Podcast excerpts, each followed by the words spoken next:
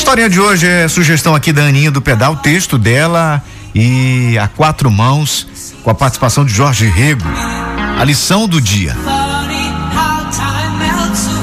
O dia amanheceu com um belo sol nascente, seus raios amarelados invadiam a casa e o meu espírito. Seria mais um dia de paz e bons pensamentos. Após um bom café, iniciei a rotina diária de uma dona de casa, liguei o rádio no programa favorito, boas músicas que me induziram a dar alguns passos de dança, coisa que já tinha esquecido. O clima estava bom, o dia parecia perfeito, mas parei de dançar quando o rádio ficou mudo. A máquina de lavar se calou e não batia. Achei estranho. Liguei o interruptor da lâmpada lá da lavanderia e, me, e a mesma não acendeu. Pensei que os meus botões deve estar queimada. Depois troco. Resolvi tirar a roupa da máquina e ao colocar a mão senti que tinha muita água. Deixei a máquina então, fui à cozinha, apertei o interruptor da lâmpada e não acendeu. Insisti e nada. Intrigada pensei, será se faltou energia? Fui ao vizinho para ver se o problema era só na minha casa, mas o coitado também estava sem energia. O celular toca, era minha filha enviando mensagem dizendo que estava sem energia e que seu celular estava quase morto, lhe restava apenas 20% da bateria e que estava com medo de ficar sozinha. Tinha trabalho para fazer, cuidar das duas crianças e nesse momento a água resolveu ir embora. Meu coração bateu forte. Entendi que família chama família.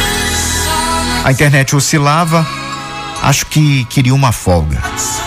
Os telefones não funcionavam e o meu senso de mãe me fez entender o quanto precisamos uns dos outros e após várias tentativas de ligações frustradas e andando pela casa, me encontrei na porta da rua sem saber o que fazer. Sem carro, sem internet para chamar um carro de aplicativo. Procurei para os lados e meus olhos de águia avistaram o carro da vizinha na porta. Arrumei o cabelo e fui até lá. De imediato perguntei a ela se poderia me levar até a casa da minha filha. Ela me observou, sentiu a minha aflição e disse uma frase que nunca vou esquecer.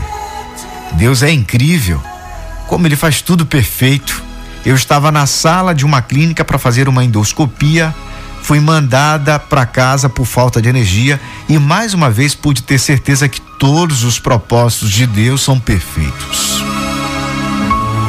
No mesmo instante, ela pegou a chave do carro e me levou. Ao chegar, bati na porta e, do lado de lá, perguntou quem era. Uma voz assustada, o seu celular estava descarregado e a sua imaginação, o seu pensamento era: começou o arrastão. E tudo porque eu não tinha avisado que eu iria a seu auxílio, coisa que só o coração de mãe sabe fazer. Pegamos a minha filha, os netos e voltamos para casa. Minha filha angustiada se mostrava em crise de ansiedade, sem celular, sem comunicação, querendo saber notícias do marido. O sinal das torres de telefonia sumiram como fantasmas e passamos momentos difíceis e de reflexão. O tempo foi passando, as crianças brincando, sorrindo e tudo foi se ajustando. Alguém estava no controle. O marido veio almoçar e acalmou a minha filha.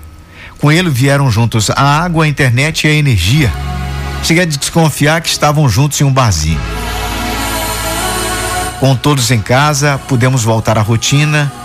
Eles depois voltaram para casa e eu fiquei pensando nesse dia. Algumas lições surgiram em mensagens como: Não esqueça que tudo está nas mãos de Deus.